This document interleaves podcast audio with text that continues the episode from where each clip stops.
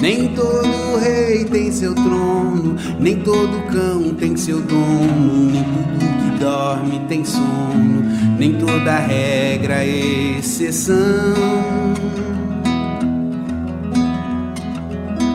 Nem tudo que morre é de fome, nem tudo que mata se come, nem tudo que é dorme consome, nem toda poesia é refrão.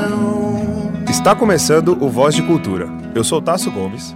Eu sou Laura Mourão e no programa de hoje vamos falar da poesia popular em Belo Horizonte. Começamos com a voz e a poesia de Vanderly, em sessão 32. O eterno mineiro que até hoje inspira as pessoas com suas palavras. A poesia popular em Belo Horizonte tem se destacado nacionalmente nos últimos anos. O ápice veio no final do ano passado, com a conquista de uma mineira no Campeonato Brasileiro da Batalha de Poesia. Pieta Poeta, de 24 anos, foi a grande campeã nacional e, nesse mês de junho, participou do Campeonato Mundial que aconteceu na França. Bióloga, professora e musicista, faz parte do coletivo Manas, do Sarau Comum e também do coletivo Voz e afirma que a poesia sempre esteve presente em sua vida.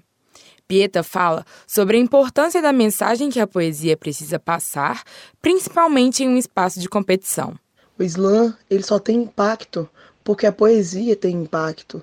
Então, quando eu vejo a minha poesia tendo esse impacto, me faz sentir uma, uma uma sensação de, de dever cumprido e ao mesmo tempo uma sensação de eu tenho muito o que fazer ainda, sabe? A cena da poesia em Belo Horizonte tem várias vertentes. As mais populares são o rap, o cordel e o sarau, além do slam, que é a batalha de poesia.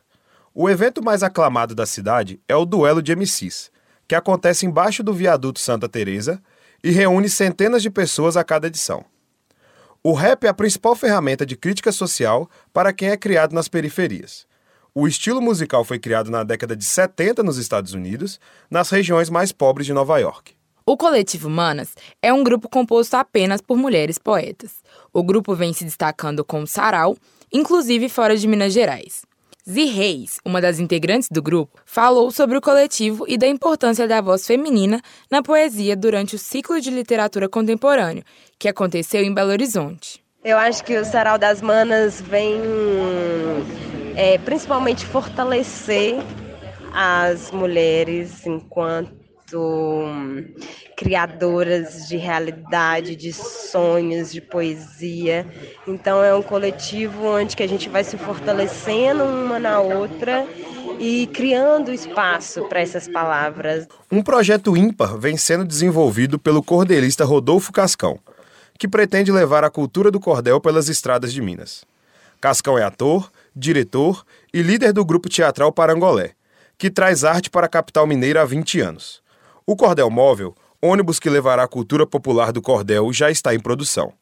Ele contará com uma vaquinha financeira online para terminar o projeto e espalhar a cultura popular pelas estradas de Minas. A vaquinha estará disponível através do Facebook do Cordel Móvel a partir de julho.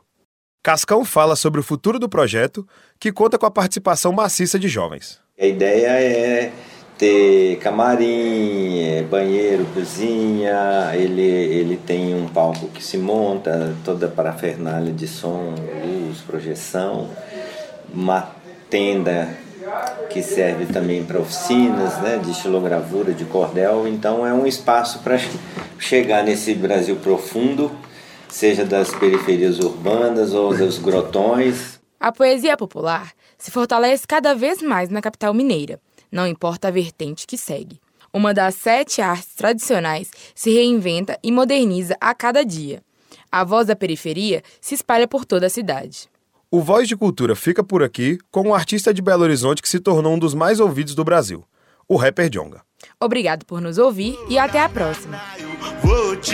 Geografia da vida, lógica do morro, sempre que um sobe outro desce. Falar de paz nem se for pras paredes, já que até elas tomaram tiro. A angústia do artista que se arrisca é saber que só o fute interessa. Que eu não seja mais um adereço. Se lembrar, escreve me endereça. Abre seu peito e vê se me escuta.